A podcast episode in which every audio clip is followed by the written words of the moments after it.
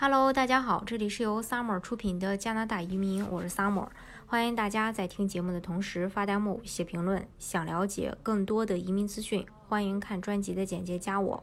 最近呢，有粉丝看到 OO 类的 Limia 要取消，呃，然后大家就在说这个是不是 OO 是不是指那个 NOC 当中的呃零零类啊？其实不是，零零和 OO 它不是一回事儿。O O 的话呢，它指的是企业主工签，嗯，其实呃也不是说企业主工签要取消，呃，只是说申请的流程会有所变化。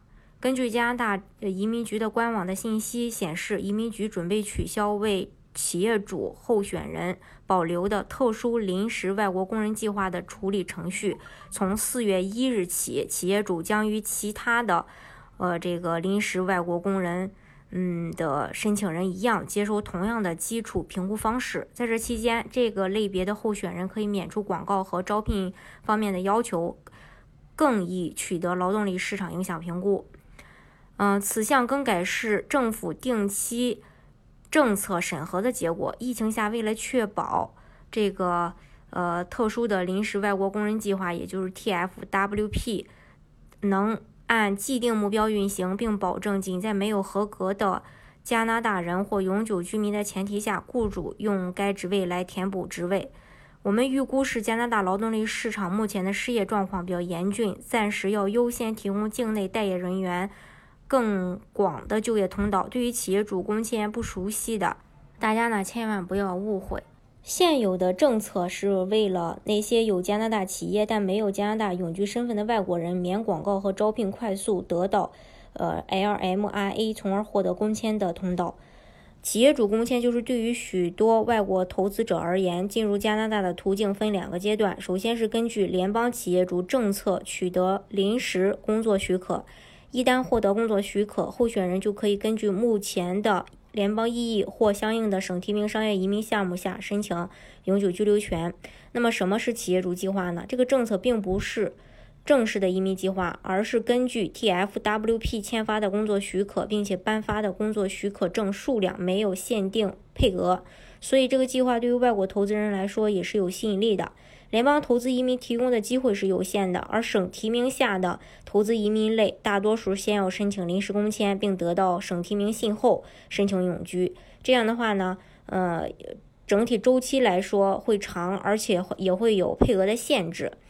它整体对申请人的要求，首先就是没有年龄、没有具体学历的要求，在加拿大购置企业，并在企业中持股至少百分之五十，担任企业主或高管。具备一定的企业管理背景，企业主必须拥有一个高级管理职位，且不可能被解雇。企业主需提交一份详细的商业计划，计划包括商业融资、创造或维持就业计划和基本的财务计划。抵达加拿大后，本人需要能够积极的在加拿大经营管理企业，并必须根据其资格和经验获得相当于或高于当地职位的工资中位数要求的薪酬。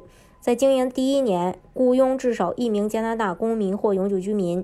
申请工签时无语言要求。联邦移民申请阶段要求至少雅思六分。获批工签后，企业主需先积累自己本身在加拿大的工作经历以及准备自身的语言成绩，使用加拿大联邦快速通道评分系统进行打分。达到一定分数线后，就可以通过加拿大的联邦快速通道。系统进行移民申请，企业主也可以考虑其他的移民项目，但是联邦快速通道是目前最快的一个通道，所以可以看到企业主工签加意义拥有很多的优势。联邦意义快速通道的这个处理速度会快，企业主工签也不受配额的限制，通过意义获得永永居以后没有工作城市居住的限制。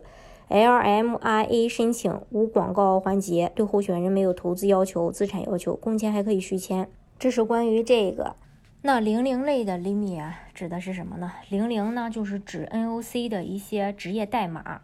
零零类的职位呢，大部分都是属于高管，而这个 OO 全称呢是 Owner Operator，所以区别还是挺大的。好，今天的节目呢就给大家分享到这里。大家如果想具体的了解加拿大的移民政策的话，欢迎大家看专辑的简介，加我，或者是在节目的下方留言。